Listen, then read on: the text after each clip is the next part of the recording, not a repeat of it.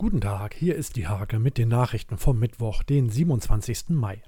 Das Holtorfer Freibad hat am Dienstag als erstes im Landkreis Nienburg wieder geöffnet. Die Badegäste freuen sich, wieder schwimmen zu können, auch wenn Regeln eingehalten werden müssen. Es ist sieben Meter lang, 2,55 Meter breit und es ist das Zuhause von Deborah Richter und Michael Kahl. Das Steierberger Paar lebt in einem sogenannten Tiny House.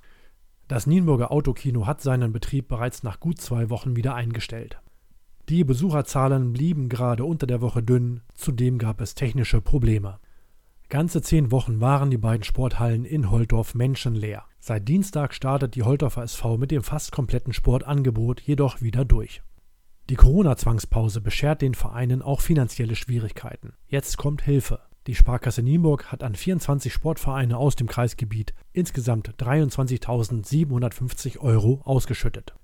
Diese und viele weitere Themen lest ihr in der Hake vom 27. Mai oder auf www.diehake.de.